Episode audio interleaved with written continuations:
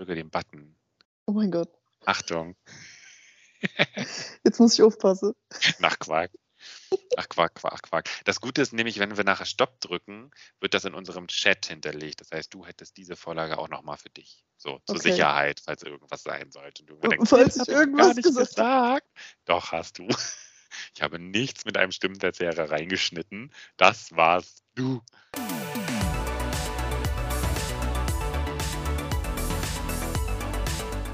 Choreo des Lebens von und mit Mir natürlich. Hallo.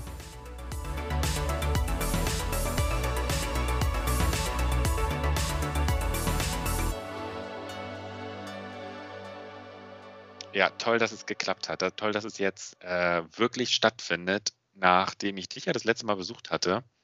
Äh, nicht in Bad Nauheim, das war in Nidda. Da. Nidda, Nidda, genau, der Ort. Darf man das überhaupt sagen? Ansonsten muss ich das rausschneiden. Nicht, dass Nö, klar. irgendwelche Leute bei dir an der Klingel klingeln und sagen, Nein. Auf jedem Honigglas steht ja auch meine Adresse. Okay, dann können wir tatsächlich hier ein bisschen Werbung für dich machen. Ab nach Nidda. Äh, ich hatte nämlich damals meine ArbeitskollegInnen besucht und das war mir tatsächlich ein Herzensanliegen, bei Vanessa vorbeizuschauen und mir ihre Völker anzugucken. Übrigens ist der Platz, wo das eine Volk stand, richtig gut gewählt. Das ist äh, auf dem Schloss, nee, Schlossplatz ist es nicht, aber es ist irgendwie so ein kleines Schlossgärtchen Im Schloss. vorm Schloss. Richtig, richtig toll da. Danke auch nochmal an deinen Kompagnon für das Bierchen, dass er es ausgegeben hat. Das war eine richtig schöne, richtig schöne Runde. Und ja. mache ich nochmal ein bisschen Werbung für ihn, bevor wir zu deiner Werbung kommen.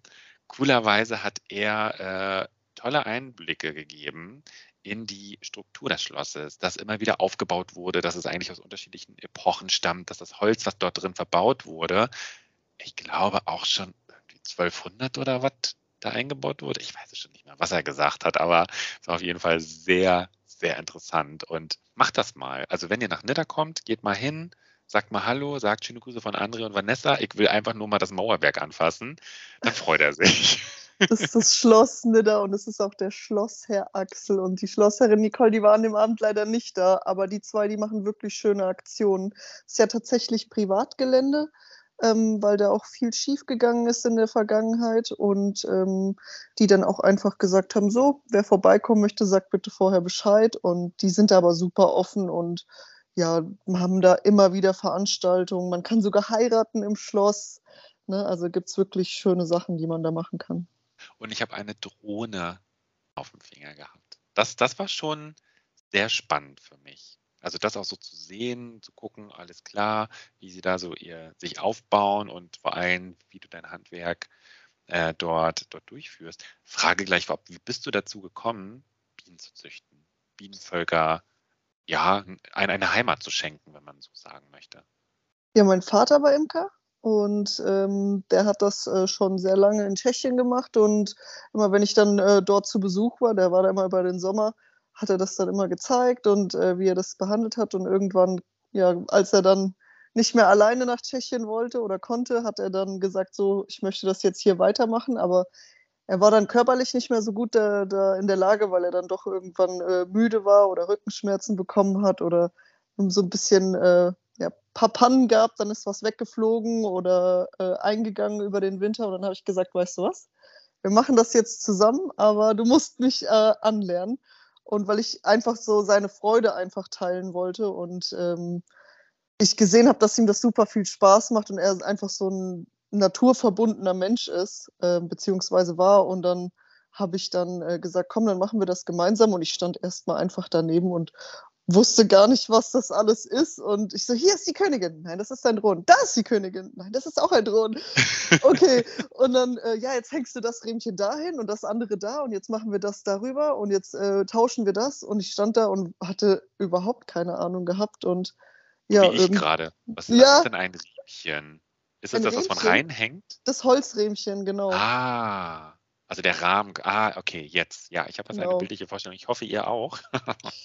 Es ist äh, super ähm, viel Fachwissen, was man sich erstmal aneignen muss. Also diese ganzen Begriffe, die man dann um sich schmeißt. Also wenn mal jemand zu unserem Imker-Stammtisch einmal im Monat vorbeikommt, der sitzt da wahrscheinlich und versteht nur Bahnhof. Da muss man, glaube ich, wirklich erstmal so richtig sich, sich einfuchsen. Ah ja. Und ähm, gibt es auch sowas wie Nachschlagewerke bestimmt, oder? So, so Bücher Ja. und Co. Also es gibt auf jeden Fall richtig viele Bücher, aber man muss dazu sagen, ähm, jeder Imker ist Individualist und jeder weiß es besser. Also es gibt sogar einen äh, Podcast von Bienen und Natur, das ist eine Zeitschrift, ähm, die nennt sich Drohnenschlacht, äh, zwei Imker, drei Meinungen. Und äh, es ist richtig äh, lustig, weil es da wirklich halt darum geht, jeder macht das auf seine eigene Weise. Also mein Vater hat auf seine Weise geimkert, ich imker wieder auf meine Weise und es ist auch, äh, jeder ist von sich überzeugt und von seiner äh, Betriebsweise und wie er Bienen hält und ja, wie er irgendwelche Arbeitsschritte macht. Es ist einfach total kompliziert und wenn man als Neuling da reinkommt, so seinen eigenen Weg zu finden, weil es jeder einfach äh, ja, besser weiß oder äh, die beste Art und Weise äh, drauf hat zu imkern, ist es ziemlich schwer, so seinen Weg erstmal am Anfang zu finden, bis man sich so einen Überblick verschafft hat. Ich glaube, das Beste ist auch nicht sofort loszustarten und sich gleich mal ein paar Bienen zu holen, sondern, glaube ich, erstmal zum Stammtisch zu kommen, sich einen Überblick zu verschaffen, überhaupt sich richtig zu belesen, weil man dann, glaube ich, so viel auch falsch machen kann. Und nochmal, Leute, es sind Lebewesen und Lebewesen, du, du holst dir ja auch nicht einfach einen Hund und denkst so, ja, irgendwie wird es ja klappen, wir probieren es genau. mal, sondern das ist ja auch, Mensch, das ist ein Volk, die, die haben unter sich Regeln, die brauchen aber auch gewisse Voraussetzungen, damit es auch denen gut geht. Also ich empfehle das immer jedem, erstmal ein Jahr bei einem Im- Imker mitzugehen oder ähm, bei mehreren Imkern, dass man sich halt einfach mal so verschiedene Betriebsweisen anguckt, ne, weil's- was ist eine Magazinbeute, ist jetzt äh, Großraum oder Einraumbeute äh, was für mich? Oder mache ich es lieber in einem ähm, Warmbau, Kaltbau, nehme ich die Goldsbeute oder nehme ich die Bremer Beute? Oder äh, weiß ich nicht, wie möchte ich halt auf welche Art und Weise möchte ich imkern und geh einfach erstmal mit, sage ich. Schau dir das Ganze an, was für Kosten kommen da auf einen zu, was für Gerätschaften braucht man. Ähm, ich würde auf jeden Fall jedem empfehlen, in einen äh, Verein zu gehen. Also ich bin ja, ich will jetzt nicht hier irgendwie prahlen, aber ich bin ja erste Vorsitzende vom Imkerverein Niederschotten und ich freue mich halt immer, wenn jemand erstmal auf uns zukommt und sagt, hier, ich habe Interesse, an wen kann ich mich denn wenden? Dann gibt es bei uns im Verein die Imkerberater, da kann man dann erstmal hingehen zu den Imkerpraxistagen. Dann ist vielleicht jemand dabei, der sagt, hey, ich wohne in der Nähe von dir, ähm, komm doch einfach mal samstags vorbei, ich bin dann am Stand und dann zeige ich dir das mal, dass man auch einfach erstmal so einen Einblick bekommt in das Ganze und weiß, was auf einen zukommt, weil es doch einen auch erstmal erschlägt, wenn man äh, sich so durch diese ganze Fachliteratur und durch dieses ganze Bienenwesen erstmal irgendwie durchfuchsen muss. Das ist echt, als würdest du fast eine Masterarbeit schreiben. Ja. So klingt, so klingt es. Aber warum sind Bienen dann jetzt am Ende so wichtig? Und ich habe das Gefühl, das boomte jetzt auch so vor drei, vier Jahren, also auch während Corona war das irgendwie auch so ein Ja. Boom, Boom, Boom, weil in den Nachrichten bekommt man ja immer wieder mit, Bienen sterben en masse äh, aufgrund der veränderten Lebensbedingungen natürlich auch. Sie finden aber auch nicht mehr genügend Nahrung. Ich meine, äh, in Deutschland ist es sogar so, dass Landwirte einen gewissen Blühstreifen äh, dalassen müssen, so drumherum um ihr Feld, damit man dem entgegenwirken kann. Warum ist es so wichtig, dass wir die Bienen überhaupt haben? Also man muss da aber auch erstmal unterscheiden ähm, zwischen Wild- und Honigbienen. Ähm, ich finde, das ist immer total wichtig, weil ich finde das total schade, wenn man dann vom Bienensterben spricht und auf einmal so eine Imkerbeute stirbt. Die Honigbiene, äh, die ist nicht vom Aussterben bedroht, weil sie ja gezüchtet wird vom Imker. Und ähm, die, die bedroht sind, das sind die Wildbienen, weil denen Lebensraum ge genommen wird, ne? durch die ganze Urbanisierung, durch Flächenversiegelung, durch Monokulturen. Und äh, deswegen ist es da so wichtig, dass man Wildbienen unterstützt, weil die im Endeffekt auch die effektiveren Bestäuber sind, aber ähm, halt nicht in der Masse vorhanden sind und auch nicht auf Massentrachten gehen. Also man darf das jetzt auch nicht irgendwie so sehen, dass es eine Konkurrenz gibt. Also das ist nur der Fall, wenn es eine, also man nennt das bei, bei uns Imkern nennt man das Tracht. Das ist also, wenn ähm, Massentrachten, zum Beispiel die Rapsblüte oder die Lindenblüte, ähm, das sind Trachten, auf die die äh, Honigbiene geht, wo, wo die dann ähm, sich die meisten Pollen und Nektar holen. Und wenn man eben eine Trachtlücke hat, das heißt nach der Tracht, dann sind das so Leppertrachten, sagt man dazu, wenn dann so einzelne Sachen blühen wie der Klee oder äh, Löwenzahn im Frühjahr oder die Obstblüten und sowas. Und es ist ähm, so, dass Wildbienen auch nur einen bestimmten Radius fliegen. Die haben zum Beispiel nur 200 Meter, die die fliegen. Also es kommt immer auf die bestimmte Art drauf an und die sind auch sehr spezialisiert auf das, was sie anfliegen. Und wenn man jetzt aber dann die Honigbiene betrachtet, die ja zur Landwirtschaft gehört und ein Nutztier ist, hat das für die Landwirte äh, eine sehr große Ertragssteigerung in der Befruchtung. Also wenn ich jetzt Imkerbeuten mit, äh, mit Honigbienen auf einer Streuobstwiese stehen habe, fliegen die natürlich auch die, die Obstbäume dort an. Oder äh, wenn die in einem Rapsfeld stehen oder wenn die zum Beispiel, ich wurde schon mal gefragt, ob ich in ein Bohnenfeld meine äh, Bienen stellen möchte oder wenn die zum Beispiel auch, äh, wir haben hier in der Nähe ist zum Beispiel Ockstadt, das äh, sind riesengroße Plantagen mit Kirschenbäumen und äh, wenn dort natürlich Imker stehen, dann sind die Bauern sehr froh, weil das eine Ertragssteigerung von bis zu 40 Prozent bringen kann wow. in, dem, äh, in dem Areal dann, weil die natürlich, ja, Honigbienen können bis zu drei Kilometer fliegen, aber die sind natürlich auch froh, wenn die in einem kürzeren Radius fliegen und die halt einen enormen Beitrag zur Bestäubung leisten. Und wenn ich dann eben weiß, okay, ich habe hier eine äh, Apfelbaumplantage, äh, um Saft herzustellen, brauche ich natürlich auch Früchte. Und wenn ich dann weiß, okay, in der Zeit habe ich, äh, weil es zum Beispiel zu kühl ist, wenig Wildbienen, die unterwegs sind oder Honigbienen, die, äh, die nicht in der Nähe sind, dann ist natürlich für den Bauern ein Riesenverlust. Deswegen ist da einfach dadurch, dass die eben bestäuben und dann eben zur Befruchtung beitragen, enorm wichtig äh, für unsere Lebensmittel, die dann dort entstehen so gesehen ist es nachher am Ende auch eine Win-Win-Situation. Also einmal geht es den Bienen gut, wenn sie halt eine größere Auswahl haben. Und auf der anderen Seite ist es für die Landwirte auch natürlich von, von großem Vorteil. das, das stimmt. Es kommt halt einfach immer drauf an, was angebaut wird. Ne? Also Weizen bringt jetzt zum Beispiel den Bienen äh, genau. äh, weder Wild noch Honigbienen was. Ähm, oder wenn da Mais steht oder sowas. Ne? Und ich meine, der Raps Klar, der macht äh, die, die, Imker glücklich. Wenn ich, äh, wenn ich überall diese gelben Felder sehe, denke ich mir, ui toll, das gibt volle Honigtöpfe. Aber den Wildbienen bringt das in dem Sinne nichts, weil das halt so ein kurzer Zeitraum ist, wo dann eben Nahrung vorhanden ist. Also diese Blühstreifen, die sind auch ähm, schön, aber die müssen halt auch äh, mehrjährig äh, angelegt werden, beziehungsweise auch über einen längeren Zeitraum. Also es bringt mir nichts, wenn ich nur im Frühjahr von ähm, April bis äh, Juni dann da was stehen habe und ich weiß, okay, äh, ich brauche aber für einen längeren Zeitraum was. Wobei es viele äh, Wildbienenarten gibt, die halt im Frühjahr ähm, ja, ihre Population vermehren und da halt das äh, größte Angebot an, an Blüten ist. Deswegen gibt es da auch so ein paar Studien, die dann eben sagen, es gibt nicht wirklich eine Konkurrenz zwischen Wild- und Honigbienen, weil das auch oft in der Diskussion steht. Aber ja, man muss halt einfach gucken, Hecken anlegen zum Beispiel, wo man dann weiß, okay, die, die blühen in, äh, für einen längeren Zeitraum und bieten auch Lebensräume, auch für andere äh, Tiere wie, keine Ahnung, äh, kleine äh, Säugetiere oder auch Echsen oder Vögel.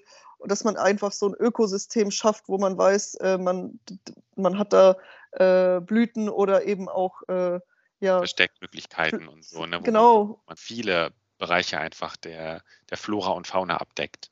Ja, und das halt eben auch von Frühjahr bis Herbst einfach was gibt, dass man zum Beispiel auch mal einen Efeu blühen lässt, der einfach total spät blüht oder dass man halt nicht nur äh, diese Frühjahrsblüher hat und sich denkt, ah ja, das ist jetzt hier schön fürs Frühjahr und dann brauche ich nichts mehr. Also das ist total wichtig, dass man da äh, für einen längeren Zeitraum ja, Blüten im total. Angebot hat. Wir machen mal kurz einen Cut. Ich kann ja gleich äh, zusammenschneiden. Du trinkst einen Schluck, ich ja. Ich habe es nicht verstanden. Was ich gerade gesagt habe? Nee, du hast gesagt, wir machen einen kurzen Cut. Ja, genau, ich bin gleich wieder da. Wieder da. Nee, die äh, Musik der Werbung war sehr, sehr laut und das habe ich halt durch die Türen so gehört und ich weiß Ach halt nicht genau, was kommt am Ende bei rum. Wenn doch irgendwelche Nebengeräusche sind, jetzt muss ich Fenster hinten zumachen. Ach so. Äh, und ich muss mich auch ganz kurz ausziehen, weil mir so warm ist.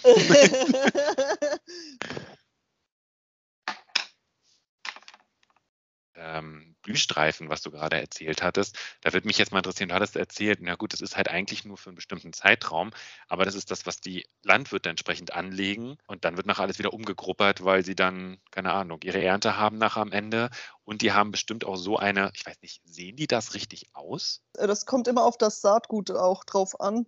Das wird ja dann von äh, so großen Firmen wie Hoppala. gesteuert. Ne? Das sind ja auch teilweise geförderte Flächen dann, auf die die Bauern dann Förderungen bekommen.